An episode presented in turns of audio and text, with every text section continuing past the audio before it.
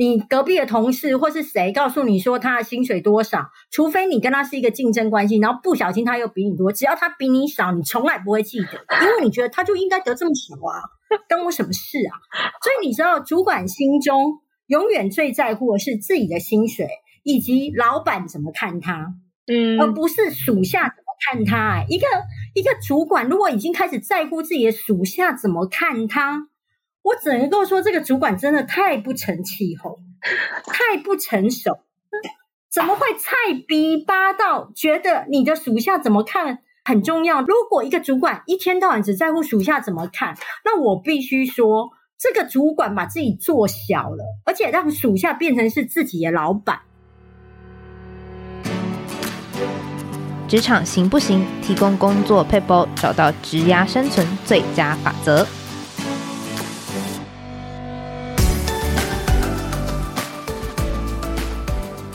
听众朋友好，我是经理人采访编辑吴美欣。在今天职场行不行单元，我们做了一个小小的特别企划，主要是庆祝经理人 Podcast 频道开播满一周年。然后刚好在这一集今天播出的期数呢，又是第一百集。那我们邀请到同样是身为 Podcaster 的主持人黄大米来到我们节目上来，欢迎大米。美欣好，大家好。嗯，好。那在开始今天的特别节目之前呢，我这边快速的介绍一下大米。那他现在呢也有在经营一个频道，叫做米粉汤。我相信可能不少听众朋友们呢也是就是米粉汤的忠实粉丝。那大米本身呢，除了是一位 podcaster 之外呢，他自己也是一名作家。在今年七月的时候，在远流出版社出版第二本书，叫做《可以强悍，也可以示弱》。那废话不多说，我稍微快速讲一下这次特别企划进行的方式，就是大概在今年九月多的时候，我们在 IG 上面有发起一个调查，就是问问大家职场的困扰啊，然后有没有觉得说，哎，你好像在职场上面，呃，觉得哪一些同事好像。你看他很不顺眼，或是他看你很不顺眼，那遇到这种状况，我们该怎么样子去解决？那会想要邀请大米的原因，也是因为我们在这本书上面看到，就是大米真的非常一针见血去指出很多职场上面的现况。就是大米不只是呃，你有自己有勇气去实践，而且你很了解现实，然后也很知道说自己有哪一些筹码，所以呢。我们觉得说，哎，这些问题由大米来分享，其实非常到位。所以，我们今天就会是一个互相抛问题回答的一个状态。那首先第一题是跟主管相处的题目，我想要请问大米，就是有没有批网友听到，就是当主管跟你说辛苦了，他说这个问题要回复的好很困难，因为他很容易把话说死。那我自己想一下，也觉得，哎，对，主管跟我说辛苦了，难道我要回说，哎，嗯，不会啦，真的还好，还是说，哦，对，我超级努力？就是我想说，主管问这个话，第一个是主管想要听到什么，第二个是我怎么样子去回应会比较得体。我我自己觉得，主管在问这句话的时候呢，其实他没有要听到你的抱怨，嗯，所以这个时候，不管你有多辛苦，你都不能够讲出真心的抱怨。然后这句话有点像是呃，主管在问候你早安，他问候你早安的时候，你就要回个早安就好。但是你这时候如果可以跟他讲说，哦。对呀，叉叉姐，你知道吗？我妈妈还有我爸爸，哈，昨天怎么样？我告诉你，那整个主管会大傻眼，因为他并没有期待要知道这么多。所以当他讲出说：“哦，你辛苦了。”你只要说谢谢，然后以及就是不会不会，我真的很喜欢这一份工作。那工作本来就是这样，这真的没有什么，我只是在做我该做的事情。哦。但我觉得这个问题又回到一个，就是之前我们在问网友的时候，其实也有一个网友有提到说，他的主管跟他讲说，我觉得你跟我距离太遥远，就是希望说不要这么拘谨啊，可以跟他亲切一点。那我就觉得说，哎，像当主管说辛苦了的这种话，会不会其实是可以跟主管拉近距离的？时候，就比如说，哎，主管跟你说辛苦啦，你就会说不会不会，什么做的很开心，这种会让主管觉得说，哎，跟你拉近距离一点嘛。就是这是第一个，就是顺着第一个问题问下来。第二个是说，因为主管跟你说，我觉得你太拘谨，意思是说，希望你可以跟他闲话家常吗？那这个分寸又要怎么样子去拿捏，才不会觉得说，哦，你好像都跟我讲一些五四三，然后不是在讲工作的事情，很浪费我的时间。就我很好奇，当主管跟你说想要跟你当朋友，或者跟你建立更紧密的情谊的时候，这个分寸、这个界限，我们到底怎么拿捏？我觉得主管想跟属下就是呃走近一点哦，其实比较资深有经验的主管，他不太会期待是透过一句话两句话，然后彼此是走近。资深的主管大部分会觉得我们现在的不熟只是一个过程。那当他讲出说我们之间好像比较有距离哈，其实他是主管在撒娇，主管希望就是说。是什么意思？对，主管是在表示说，我希望跟你近一点。那你只要接球说，哎，我也觉得就是可以跟叉叉姐或叉叉哥学习，或在你属下工作，我真的觉得超开心的。你只要回一颗赞美的球就好了。然后所谓的真的拉近，它大概有两个方向在处理。所谓跟主管跟属下之间真的拉近，是第一，你们曾经共患难。你们曾经一起完成某个专案，嗯、是那个过程当中，他对你这个属下的卖力感到感谢，而且他看在眼里，这时候是会拉近。第二件事情是你懂得感谢他，他如果在某些地方的时候指导了你。这个时候，你一定要去买饮料，外加写小卡片，就是感谢他 在那个时候，就是对于你呃的帮忙，然后你都有看到，然后真的谢谢他，然后就说平常好像就是知道叉叉姐或叉叉哥本来就好像还蛮喜欢喝这个红茶，那。我刚刚经过路那个就是饮料店的时候，就看到，然后就是买一杯，希望就是可以让你今天开心一下，这样子。就是哇，这卡片跟饮料，还有就是属下懂事，懂得感恩，这个才能够拉近。那那个一句话呢，只是主管在撒娇，你不用当那么一大回事。哦，可是刚刚有提到说，当然你刚刚第一个就是赞美嘛，第二个就是说感恩嘛。其实我觉得这个感觉是蛮基本的。可是我我怎么样做，就是不会做到让人觉得说我好像太拍马屁，还是其实职场上拍马屁这件事情也没有什么好，就是让人觉得哎很不好意思啊，或者是就是其实他也没什么大不了，只是一个顺手的做法而已。比较菜跟比较呃有内心素质不太强的呃职场人，他永远都在想的是别人怎么看，然后别人会不会觉得我太拍马屁？嗯嗯嗯、那你真的把所有的别人都当你老板呢？对你知道吗？你的老板只有一个人，那叫做那一个可以给你打年终奖金的人，包含别部门的主管，对你而言就是礼貌的尊重。所以当你在、嗯跟拍马屁的时候，其实只要你的主管能够被你哄得很开心，那基本上这就是一个成功的抱大腿。一个成功的抱大腿可以让你升官又发财，到底何乐而不为？然后那些同事们怎么看你，那是另外一回事。当你可以成为你主管底下的红牌的时候，我告诉你，同事都会来巴结你，而且还会来问你说：“ 今天叉叉姐心情好吗？可以去跟她谈加薪吗？”我跟你说，最重要的不是你那些阿猫阿狗，以及就是船过水无痕的同事怎么看你，而是你的主管爱你，你就会可以在这一家公司觉得很快乐。嗯嗯嗯。但是主管，比如说像我想回到刚刚那个问题，就是说，当主管跟你说你好像感觉太拘谨，这背后的意思是说，因为像大米你自己本身也当过主管嘛，但我不知道你会觉得说哪一些员工。就是你的部署太拘谨，会让你有距离感吗？还是说，其实我自己会很好奇，主管觉得你太拘谨，这句话它背后的意涵到底是什么？还是其实我们根本也不需要理清主管背后的意涵，而是重点是说，我们能不能够当主管反应这句话中，我们把他哄得开心，哄得很乐，这样子。我觉得主管这一句话当中，他其实没有期待你有多厉害的，就是怎么样的回应，或者是你们之间要怎么样的破冰啊。然后我觉得会讲出这句话的主管，嗯、其实在主管的当主管的技巧上面并不高明。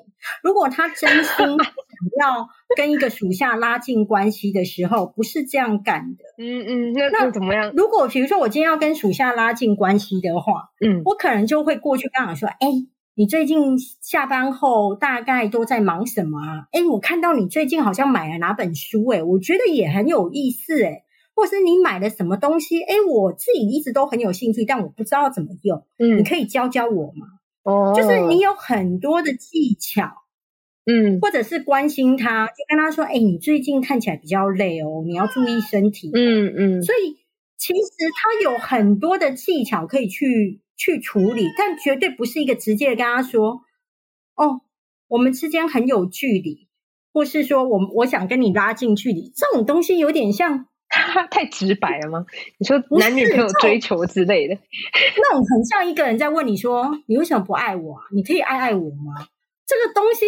都是一个强权，嗯，所以我自己会觉得会去讲出这句话的主管哦，他要么会觉得他是在耍一个俏皮，嗯，然后想要跟你表示说，其实我还蛮喜欢你的，但是我真心觉得会讲出这句话主管真的不多。我自己在职场大概二十年吧，嗯，我从来没有遇过有个主管来这样跟我讲说，哦，你是不是感觉我们之间很有距离耶？然后。你是不是太拘谨？其实主管已经身经百战了，他早就看透，在职场上不是朋友。嗯嗯嗯嗯，他在职场上，他从来没有那么在乎属下，他最在乎的是两件事。嗯、第一，他的钱，他的薪水什么时候加薪？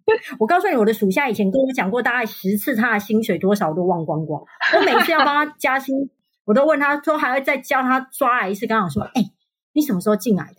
哎，你薪水多少？哦，这样，他大概最少有跟我讲过五到十次了吧？可是每次在处理他的加薪案的时候，我都还要再问一次。你就是忘记，每个主管都会忘记啊！你告诉我，嗯、你隔壁的同事或是谁告诉你说他的薪水多少？除非你跟他是一个竞争关系，然后不小心他又比你多，只要他比你少，你从来不会记得，因为你觉得他就应该得这么少啊，关我什么事啊？所以你知道，主管心中永远最在乎的是自己的薪水。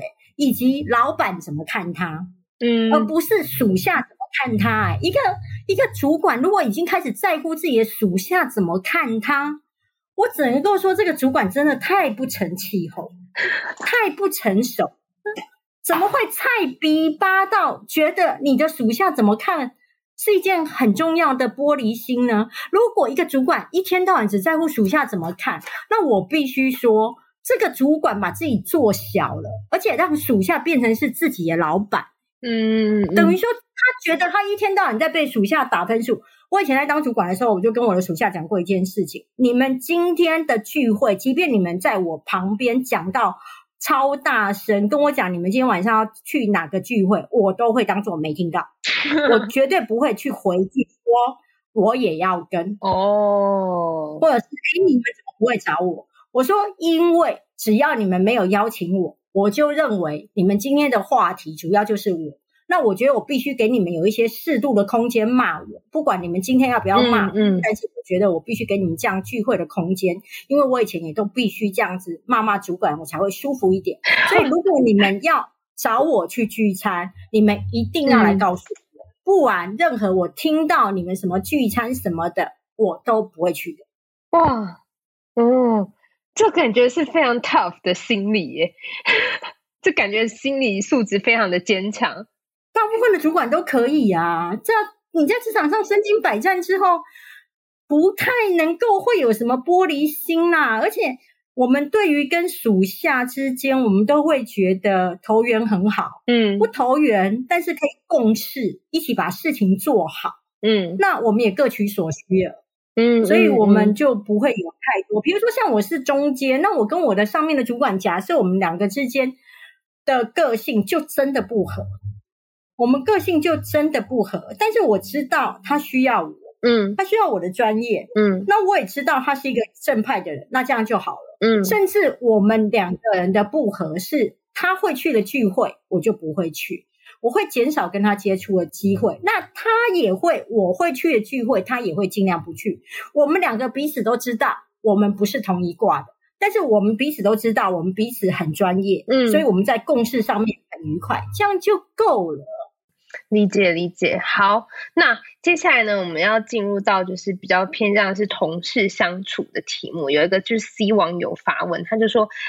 嗯，就是如果我今天跟一个，我想这个情境大部分的人都会遇到，就是说，嗯，如果说今天遇到一个问题，然后你跟同事讲，不管是带新人，或是你跟同事要一起做事情，你跟他说你要去做什么事情，他就说，哎，我不知道，我不会，他就把事情推掉，但最后你还是得帮他做。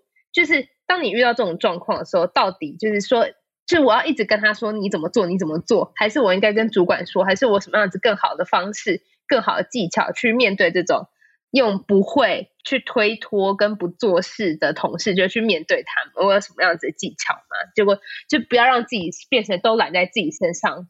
这个两个人的关系是同事跟同辈，只是他不小心必须带这个新人，对吗？对对对。那我基本上我会回头去找我的主管，嗯嗯嗯，然后我会问我的主管说，他大概在我带的期间，你觉得他必须学会哪几件事？嗯，然后我的主管就会告诉我说，哦，比如说以新闻部来讲，就是哦，他必须学会写稿，必须学会过音，以及必须学会就是发 CG 图卡。那我听完我的主管说了之后，就说好，那我会教他这几样东西，然后如果因为不太确定，就是他每个礼拜学习的情况，那大概每一个礼拜我就会来告诉你，也告诉他说他在哪一部分是 OK 的，哪一部分是不行的。嗯，那我会跟我主管讲这样之后，问我主管 OK 吗？嗯，那我主管就会说好。当我主管说好了之后，等于是在授权我对他打分数。嗯，就是我的主管一说好，我可以拿这个评比表。给那个新人以及给我的主管的时候，那我就会去跟那个新人讲说，我带你的这段期间，你要学会这四样东西哦。然后啊，有些事情啊，其实大概我最多教两次，教到第三次，因为我个性会比较不耐烦，所以你可以帮我一个忙吗？我教你第一次、第二次的时候呢，你看你是比较习惯用录音还是录影，那就记下来。然后，嗯，就是如果你还不熟的时候，你就看影片，可以吗？然后我每个礼拜都会交给叉叉姐你的一个学习进度。嗯嗯嗯。那如果你有些地方还不太懂的，那我也会跟叉叉姐讲说，可能是我教的不够好。那你确实在这一方面。呃，还不太会，那看看他要不要再找其他人教你，也让他了解一下你现在已经学会哪些东西。嗯嗯嗯嗯嗯。其实我就是让他知道一件事情：第一，我不会教你三次，嗯，两次是我的极限。哦，这个真的很重要。第二，我就是一个会打小报告的人，你不要以为我会吃下这个闷亏。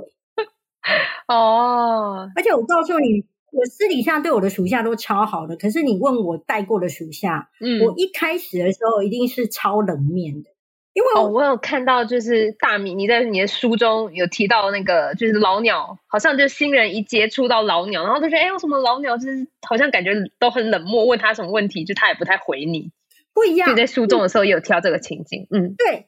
这个分两部分，嗯，我以前是在跑记者的时候遇到资深的记前辈对我很冷漠，嗯，是因为我还不够专业，而且前辈还搞不太清楚我会不会活下来。嗯，那他觉得他一天到晚在帮别的电视台训练记者，他真烦。嗯，而且他会觉得我问的问题真的是菜逼吧？简直是你知道那种就很像在已经学会几何运算的人，他一天到晚要问。面对菜鸟在问他说：“请问一加一是不是等于二？我这样有答对吗？”你知道那个老鸟真的会翻白眼翻到不行，然后又加上 菜鸟实在太容易阵亡。当他教会一个菜鸟一加一等于二的时候，没有想到菜鸟就辞职。嗯，所以你知道老鸟他之所以会冷漠，其实是他已经受够了一堆人的来来去去。可是等到你资深了、有专业之后，彼此可以互惠的时候，这些。旁边的老鸟对你的态度是不一样的，嗯嗯，你才会这个时候你才可以判定他是不是好人。那回到刚刚说，我对我的属下的冷面，是因为我都非常知道一个人性，就是呢，如果我菜逼巴的属下进来，他一发现我其实是一个大姐姐型、好人型的主管，嗯，他的学习状况就会很慢。哦，他就会觉得我可以靠我的主管啊，感觉我主管人很好啊，没有没有这件事哦。我一刚开始的时候，一定让他觉得我人淡闭。你说完全不理他，让他自生自灭吗？我我不是不理他，我一定会告诉他方法。嗯，你该注意的什么之类的。但是我知道他一定记不住，嗯，没有菜鸟是可以一次记得住的。对，我就会跟他说，好了，那就直接出去跑新闻。他一定会吓到啊，他就跟我说就这样，我说就这样，我相信你可以。然后他回。哦那你这句话有鼓励的作用哎、欸！我管他鼓励，你相信他可以，我管他怎么鼓励，我就是要把他推出去。我就是那个母鸟，有没有？就是要把小鸟推出去。嗯，我用什么方式那已经不重要了。嗯、我管你画的荧光笔在哪，我就我的重点就一个，就是我要把你推上去。好，推上去之后，他回来了，我一定知道他没有办法在十五分钟内写出新闻稿啊。对啊，但是我就会走过去跟他，十五分钟内给我，你看一下现在的时间。然后我就会坐回我的位置，然后我就说好了之后喊我申报，一定没办法好的啊，没办法好，我就会走过去跟他说，十五分钟到了，去剪接过音哦。他说我稿子还没有好，我说那是你的问题，去，就是怎么办？可是你唯有给他震撼教育，他才会把你当一回事。然后那一条稿子一定会迟带，那我就一定会出去跟他说，你可以告诉我一下你迟带的原因吗？以及你明天要怎么改？哇，这这新人就被吓死了吗？一定要啊，一定要！他会快速进步，他绝对会快速进步，他绝对会快速进步。哦，我都有跟我的属下，后来等到就是他们跟我熟了，而且他的整个状况都稳定的时候，嗯、我都有会跟他讲一句，我说其实哈，在菜鸟的阶段是你最好的学习的时期。我这个时候不教你怎么写稿，我不定你，我不把这些专业的事情好好的教你，你有一天就会成了很资深，但是只有资深却不专业的人。嗯嗯，我说很多人都是只有年资很资深，嗯，但在专业能力上面很不 OK。可是这时候由于他很资深了。他其实没有人敢告诉他他不行，嗯，但是大家都会在背后议论他不行。我说你是我的属下，我不希望有一天有人来告诉我说叉叉叉的专业写稿什么之类的不行，所以我会退稿退得很凶。你只要撑过我现在的退稿，嗯，你之后就会超 OK，嗯，而且超快。他们大部分都会感谢我。那时候，其实我有时候，你看哦，电视稿才两百多个字，三百个字。嗯嗯嗯。他们那时候办公室的人都很爱看我订菜鸟，或者说可以退稿退到三四十次，因为我们那个系统。你说三，你说三四十次吗？一个稿子，它只要有个地方。哦写的是不对的，比如说以电视新闻来讲，是不希望你有太多艰涩的用语，对，对，因为它需要大量的口语化。嗯，那这个时候菜鸟可能就是有时候就是一些很有文学程度，那他就写出非常艰涩，我就会跟他说：“这是给鬼看吗？你告诉我念的时候谁听得懂？”然后我就把他叫过来，然后我会跟他说：“这里跟这里全部要换。”都划掉，不要！你以为我会这样子哦？很佛心的，刚刚说哦，这五句话不要，我们把它说稿哦。你看这样调整完后是不是很顺？我绝对不是这种性质，我就跟他说这五句话，嗯，然后我就跟他说好，退稿回去。就是我已经跟你讲解完了，要修是你在修，我不会动手，我不会动手。哦，你就叫他修，你就叫他做，对，然后他修完再送。第一个，我也在嗯培养他的耐挫力。嗯、第二，他每次自己修一次，嗯，他自己就会记住你刚刚在教他什么。嗯嗯嗯，对。这其实你自己要很有耐心去磨，哎，要啊。因为如果是我，我很我我忍不住，我可能就会想帮他修。不行不行，那你就是会让你将来你这个主管会成为很大的梦魇，因为属下不能干，主管就会累死。嗯，我必须在你很菜的时候把你调教成很能干。嗯，我之后就会很轻松。嗯，但是我这个时候如果松懈，你之后就会烂烂的，而且你会觉得你烂烂的很棒哦，因为你资深哦。然后我对我资深的好有道理哦，我对我资深的属下不是这样哦，我对我资深的属下，他一交出来送稿，我就跟他说：“哎，我跟你说哈，我刚刚是闭着眼睛按核准。”我都是一秒按核准，啊，你都这么资深了，你要对自己的稿子负责哦，我不管哦，然后就按。啊，对，就是我对资深，我就是会觉得你要自己负起责任了。我也不会再多看你的。嗯，加油，然后就去。所以我，但这个前提都是他们在菜鸟时期就已经被磨得很不错了，资深才敢这样子做嘛。对，我对对对对，然后你都想靠我，嗯嗯嗯、你休想靠我哦。哇，这样新人时期的时候会会泪流满面吧？那你一定要的，我也哭过啊。你知道那个哭 的过程是成长，是成长。嗯嗯嗯、你在哭的过程是因为你在撞墙。其实你要珍惜。我回过头的去看，促成你在职场上有所成就的，从来不是那个最舒适、温暖的阳光，而是在那个最挫折、最沮丧，然后不知道要怎么样走下一步的那一种卡关期的时候，其实是代表你像小鸡一样，你在啄那个壳，嗯，你即将要破蛋。嗯嗯嗯，所以你当你遇到挫折跟难关，还有在职场上面一种撞墙期的时候，你要跟自己讲：我撑过了，或是我学会这个技术，我就会不一样了。还有没有那么难？这个技术我一定会学会。就这样，你只要心理素质强，我真的不相信有什么很难的专业是没有办法经得起一个有毅力、有恒心、愿意日复一日努力的人。嗯，哎，可是我自己觉得，因为像大米，就是您自己在书中，或者你那很多就是影音简都有提到说，其实您是很小就决定您要做就是传播业嘛，因为就是看起来非常光鲜亮丽。就是，可是我就自己会好奇说，可以很多人可能在职场工作上面，他不一定是这么坚定，我就想要做什么传播业，我就想要走什么，就是想要走什么，他可能就是啊。我就试水温来试试看，就是就就试一下试一下，他不不一定这么这么有这么强烈的决心，所以他可能就是会被主管骂，他可能就会觉得啊，算了算了，我觉得烂草莓，我不做了，这样子，就或者是我干脆就换掉这个工作，就就遇到这种情况，那大米觉得就是这个这样的抉择是可以的吗？还是说你觉得他只是他其实也是有决心，只是他放在不同领域上面而已？我觉得每一个你觉得这个工作你已经不想做了，甚至你会觉得不适合哦，嗯，不适合跟痛苦是两件事哦。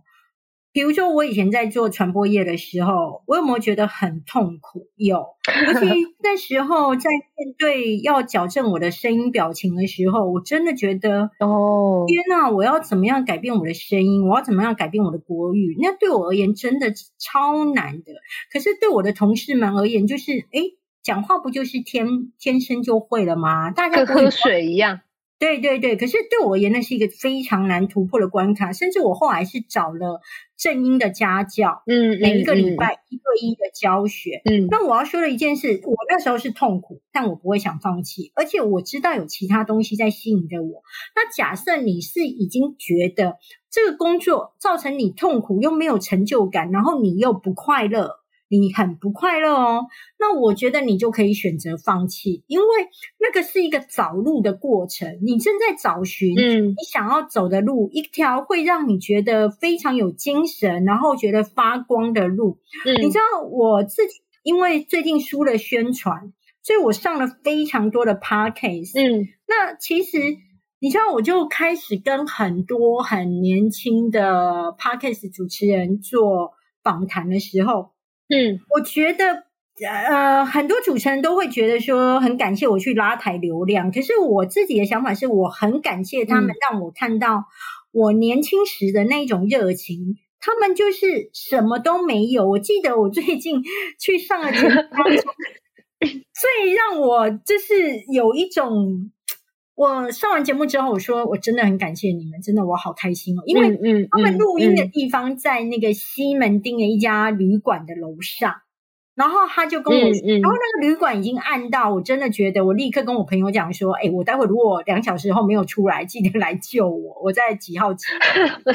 就是那个地方是我会怕的，嗯、我会怕，而且我脑中跑马灯在想，说我最近有没有得罪谁，有没有谁要把我拐来这里，然后看 body，你知道吗？就是你会怕，然后之后就下来一个年轻人，因为我还不能自己上去哦，一、嗯、到八楼都可以按哦，他住了九楼不能按，你说这可不可以？哦，然后之后上去，他就跟我说，嗯、我住这啦，这是我们的地方。我心里想说，哦，应该会看到一个。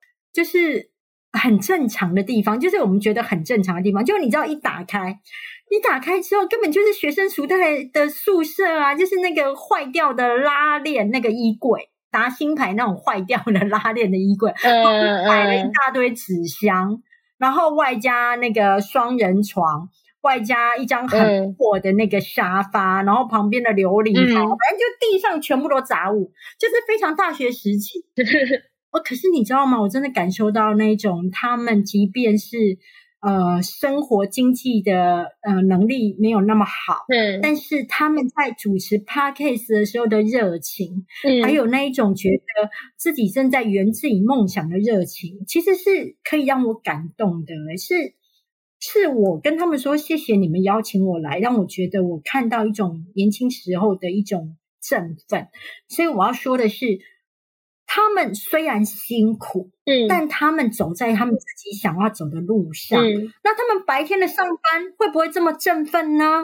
会不会让我看到他们眼神有光呢？我认为不一定。也许他早上上的班是一个行尸走肉，嗯，可是他在晚上他做他自己想做的事情的时候。还这么有热情，而且他超可爱哦！你知道他那时候约访的时候还跟我说：“你要不要喝一些呃，就是酒精饮品？我们可以备酒水。”那因为我平常习惯了看一些就是更大场面，你懂吗？我心想说，应该就是那一种有点像就是小欧住欧欧式自助餐那样，有很多餐点没有，他们就是随便的一瓶红酒打开来，然后这样，就是你会觉得。很可爱，哎，是你们是边喝酒边录吗？他他有，但是我没有，因为我自己对酒精有一点不行。Oh, oh, oh. 但是我要说的一件事情就是，uh, uh. 你可以拒绝掉一些工作。我认为你是在找寻一条你自己想要做的路，嗯、这是一种方法。嗯，第二种是，嗯，你可以在。白天或是在晚上做一份你不想也没有那么喜欢的工作，但你非常清楚你是拿它来赚钱。嗯，那既然这一份工作只要能够带给你钱，那就 OK 了。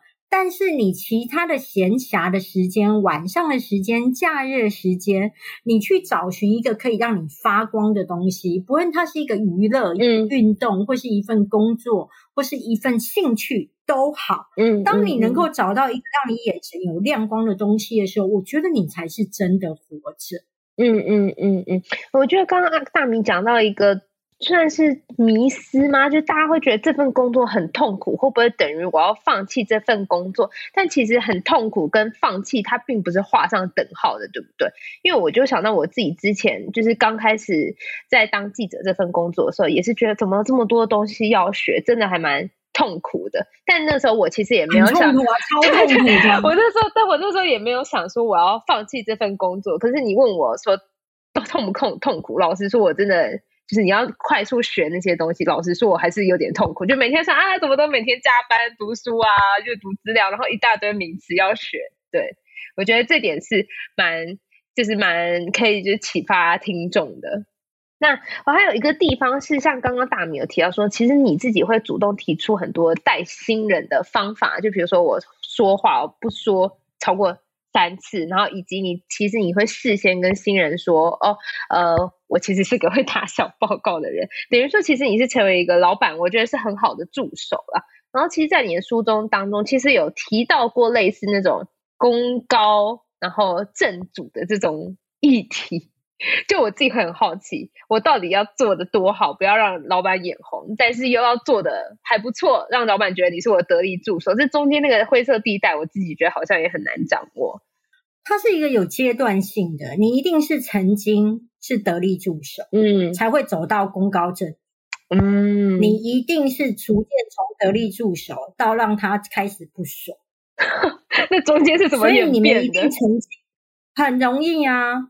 你会成为他的得力助手，一定是他觉得你的工作能力或是你们之间的 tone 调是合的，嗯，而且他会觉得你可以帮他处理很多事，嗯，然后可是问题是，得力助手到功高震主这个过程当中，其实是我告诉你，他只要一天他就可以发生。我还记得以前我有一个同事，他一直以来都是我们公司最大主管的所谓的得力助手。嗯，那像我跟他都是我们那个大主管的得力助手，可是我们个性，我们两个人是完全不一样。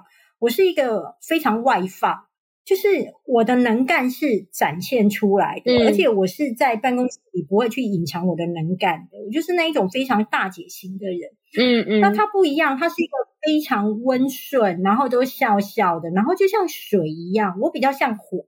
嗯。那可是呢，有一天呢，我们公司的大老板在开会的时候，就是当着我们两个人共同的主管的面前，嗯，就称赞了这一个就是像水一样的一个得力助手，嗯，就说哦，他真的是做事很棒什么之类。我告诉你，当天我的老板就不爽，他就会觉得为什么就有危机啊？怎样？他那么好，那这样以后大老板那么喜欢，是不是以后他就会爬到我上面？但这个非常正常。嗯，所以你知道吗？红不容易，嗯，黑很快，黑随时都会来，嗯嗯。职场上面的红呢，是运气，以及大家是缘分。就是你跟他刚好，你的主管是投缘，可是黑这件事情太容易了。嗯，那功高震主这件事，他没有理由的，他不是你白目惹毛了他，而是他自己对自己的生存、自己的位置有压力哦。所以不是你惹毛他，你怎么了？而是他本身容不下你。这样怎么办？只能我走吗？还是我要我要用什么方法？《甄嬛传》？我不怎么办呢？嗯。不怎么办呢？你怎么会去想说是我走，或者是说那我该怎么办呢？我告诉你，穿小鞋这种事情，你基本上你是穿不下去的。当你已经很能干，你很有能力的时候，如果你功高震主，只有两个方法：第一，就真的干掉他。嗯。让他消失在办公室里，让你自己成为就是新的主管了，这个是没有办法的事情。嗯嗯嗯，这个是没有办法的事情。他也一定干掉过他的主管，嗯，你放心好。嗯，这个非常正常。第二件事情就是，好啊，你这边让我这么不舒服，那反正我已经有本事了，那我就是去其他地方达到更好的薪水，或是当更大的主管就好了。嗯，所以我觉得最重要的，从来不是你去担心功高震主，有时候已经不是你态度多卑微，你就可以不惹毛他，而是他内心的恐惧，他害怕他自己位置不保，你就算再客气也没有用。那所以你要知道一件事情，功高震主早晚会来，只要你是一个能干的人，但最重要的倒不是那个震到了那个主。而是你要让自己就是一直持续很能干，让全世界的公司或是同业当中都知道你是一个很好的人。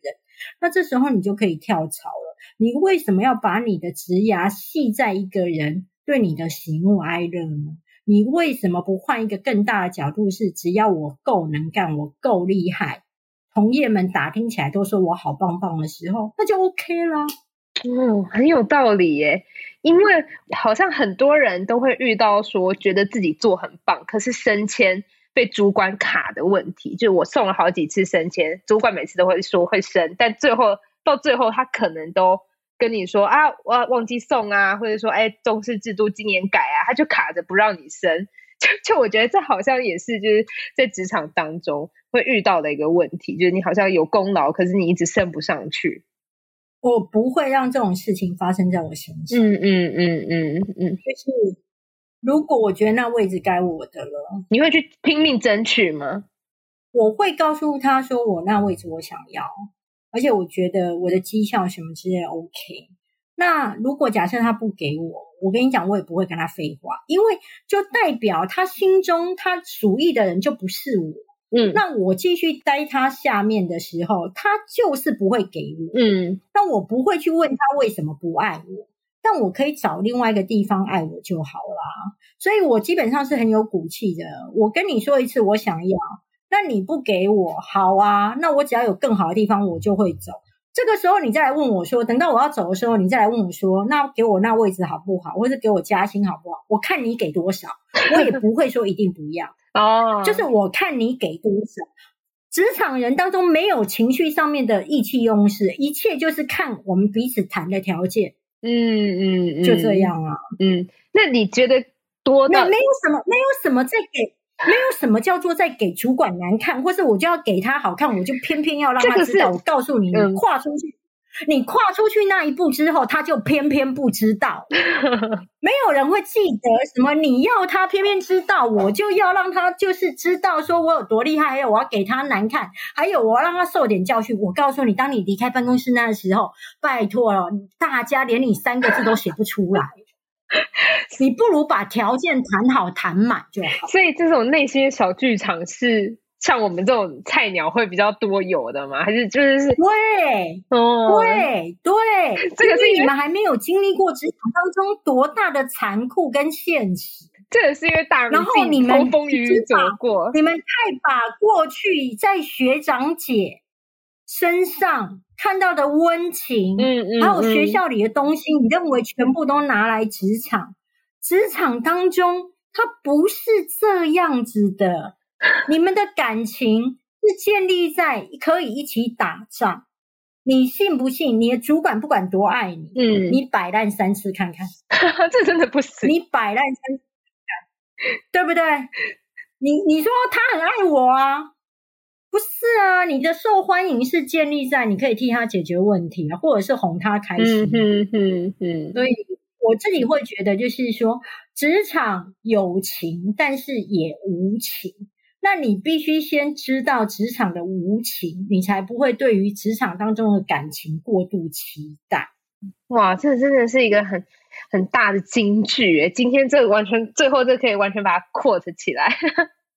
就我自己会好奇，所以就是说这些话，刚刚大米说的这些话是。会让你想要写，在今年写就是可以强悍，也可以示弱这本书，就是只在谈职场双面性的原因嘛。就是其实我职场当中，我不一定是，就是我不是只永远只有弱的那一面，我有时候也会有强的那一面嘛。那我有强的那一面，但我有时候也要用弱的那一面。重点是我需要去知道说我现在站的这个位置，然后我所处的资源是什么，以及我想要的东西是什么。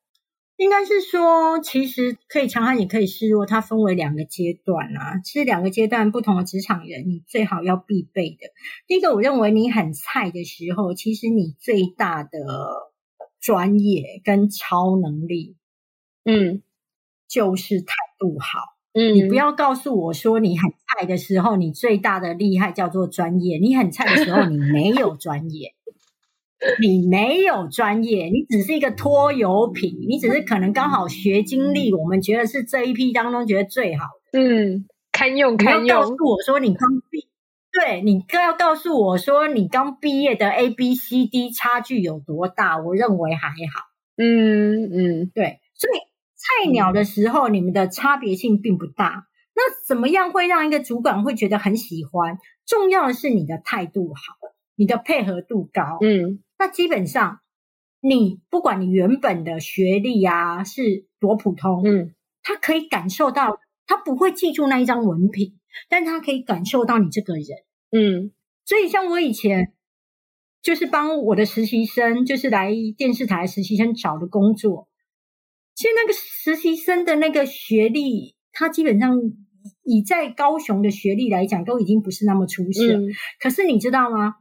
我一路帮他找工作，我大概帮他找过三次工作，而且是越换越接近他的梦想。为什么？为什么？对，因为我觉得他的态度很好，是，而且他永远都会跟我说：“米姐，真的很谢谢你，就是给我找到这个机会，然后我不会让你丢脸的。”嗯，就是他永远都会在适度的时候就跟我讲说：“我真的。”他说有一次我的朋友问我说：“有没有觉得人生有贵人？”他说有。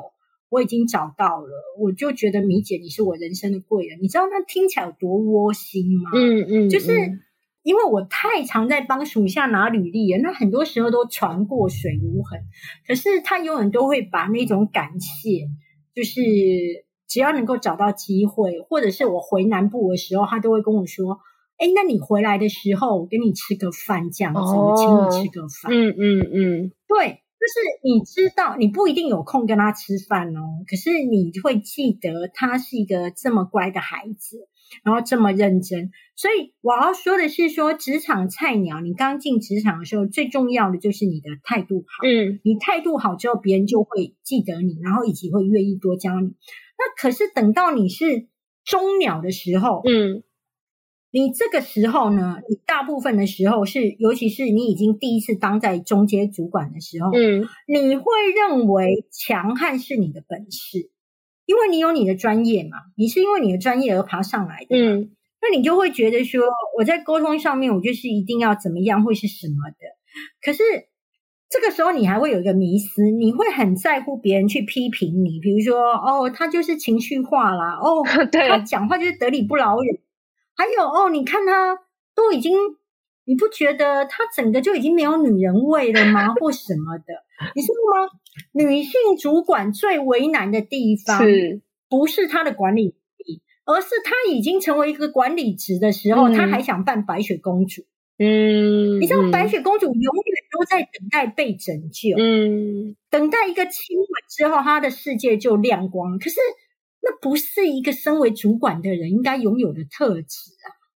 那你怎么会在刚爬上主管的时候都会觉得，嗯，我好，我希望我的属下都很喜欢我，我真的觉得那就是菜逼吧。所以温柔。不是主管的标配，没有一个男生的主管跟我讲过说他想要成为一个温柔的主管。嗯嗯嗯。可是女性主管常会觉得我要当一个温柔的主管。我那时候会写这本书这个标题的时候，就是我有那种认识三十几岁的女孩子，她已经即将要当主管，嗯、然后她来跟我请教，我跟她沟通以及教导了半天之后，她居然跟我说。大米，那我懂了。我当上主管之后，我要当一个温柔的好主管。我整个差点拍桌子跟他讲说，我就跟他说为什么要温柔？他就说哦，不是温柔才会是好主管吗？我说好主管从来不用温柔。那好主管是什么？好主管是有肩膀，哦、我有专业，底下出包我扛得起，我指令明确。嗯嗯嗯嗯嗯，基本上。他就是好主管，嗯，就是属下哇哇叫的时候，我可以解决，我镇得住，嗯，我调理分明。就是我们谈的是能力，不是女性特质，好吗？难道今天有一个男生上来当主管之后，就讲说，我要成为一个有型的主管，我要成为一个。走出来，阳光灿烂的主管，嗯嗯，嗯，什么东西啊？你知道吗？男性主管从来不会去要求一些无微博的特质，嗯，女性主管常常会觉得不行，我还是要怎么样才能够成为讨喜的人？嗯嗯嗯，我很少听到男主管在讲说他当主管要成为一个讨喜的主管哦。对，主管那男性主管巴不得自己超有威严，是啊。对，可是你要知道一件事情，女性主管有威严有哪里不对吗？嗯嗯嗯嗯。嗯，如果假设以主管职来讲，它、嗯、本身就是代表必须很明快的去做决策的时候，基本上它的强悍是一个必备嗯嗯，嗯因为你要扛得起你的决策，是这个就很像我在书里的举例。你不可能希望一个女生又当青花瓷，又能够当水桶。嗯，那你可不可以，当你在往上爬的时候，你专注在你的专业，而不是要觉得要去处处讨好？所以，我这本书名其实可以强悍，也可以示弱。当时一开始的时候，其实是把示弱放在前面。哦，为什么是示弱放在前面？嗯因为其实我已经是一个当主管职一定有十年以上的人了，其实我已经到非常的强悍。嗯，那我的问题是，尤其我以前是在媒体当主管的时候，我常或者是我当公关发言人的时候，我的道歉都是不能够轻易的。因为我背后都代表的是我的公司或是我的电视台，嗯，所以我是一个没有办法轻易去说声对不起的人，嗯，因为我觉得那不是个人的对不起，是整个公司品牌形象的问题，嗯，可是这么样的一个不容易说抱歉的人，其实他回到他自己的私领域的时候，其实他是很容易跟家人之间，他明明知道自己做错，但他还因为爱面子拉不下脸。嗯，那会造成他即便是事业上很 OK，可是，在跟家人的关系上面是会比较疏离，或者是他很多时候是不知道如何处理关系。那我有讲过说，说我当时为了让我自己整个就是能够比较软下来，然后在关系当中比较和谐，我就特别养了一只猫，取名叫做对不起。嗯，就是透过每次喊我的猫咪叫对不起的时候，我慢慢的学会了示弱，而且我突然我告诉你，我现在讲出对不起，我根本就完全不会觉得开不了口。可是我以前是强悍到，我觉得讲出对不起三个字是。有损尊严，而且光那个对不起我都开不了口，我真的开不了口。可是我明明可以感受到这件事情我有错哦，是我有感知到我有错，我都还开不了口。那我不想要成为这样的人，嗯，所以我才会觉得，当你已经能干到天了，你已经能力到很好的时候，其实当全世界。都已经不会再期待你，全世界都已经不再期待你说你是可以，就是觉得哦，就是没有关系什么之类的时候，这个时候你反而你愿意去跟大家说一声哦，没关系，这件事情就这样，好哦，没关系，或者是跟别人说一声哦，对不起，或者是跟别人说 OK，我都觉得很好。这个时候别人会有一种惊喜，就会觉得。哦，原来你是一个就是即便很能干，但也很好讲话的人哦。那我觉得这个时候的讲话，是因为你已经从要那一种中间一直在保持强悍当中，你是在处理如何把事情做好，是。但是你已经又来到另外一个阶段，你是在处理人的情绪，如何把事情做好又做圆哦。所以它其实是分很多很多层次的，就一开始，但是那个路没有捷径，嗯、那个路一定是你先爬到了某一个情况之后，或是某一个高度之后，你已经在那边像李唐皇特技团一样，你已经很习惯丢那些球之后，你突然会觉得是不是该去学一下彩带舞？对，就那个技能树已经点满了，对对，你的技能树已经。满的时候，你才会觉得说好，那我是不是该去学一下彩带？嗯嗯嗯。那所有的这种心境，它是它是不同的阶段。那在不同的阶段当中，你也不要超龄的去学习，因为你会画虎不成反类犬。嗯，你只要在你那个阶段做好你该要做的专业，跟你认为最强大，可以帮助你快速的去累积专业跟往上爬的方法就好。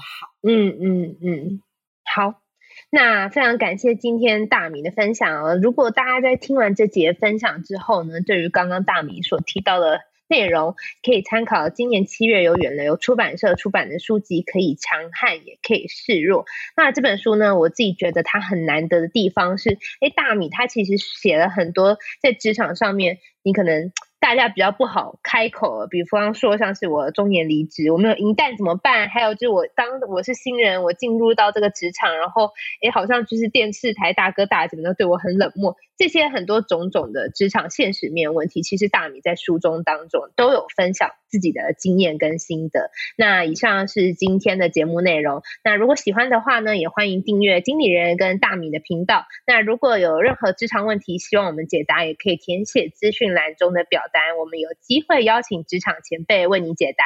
那也欢迎各位听众朋友们呢，可以一起祝福经理人 Parkes 生日快乐。那谢谢大米，谢谢大家，拜拜，谢谢。